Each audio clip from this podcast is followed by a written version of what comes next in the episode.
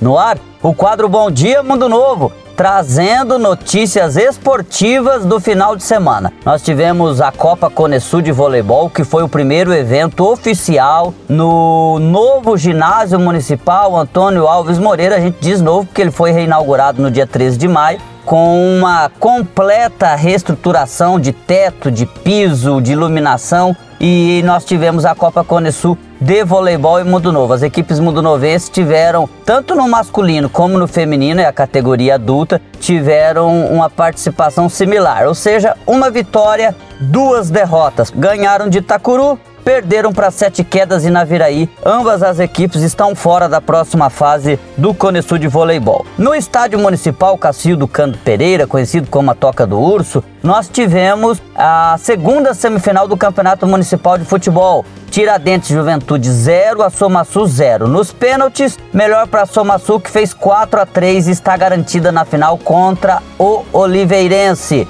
A final está programada, ainda não foi confirmada oficialmente, mas está programada para o próximo domingo. Teremos a disputa do terceiro lugar, Tiradentes e Juventude versus Sinserve e Oliveirense versus a na final.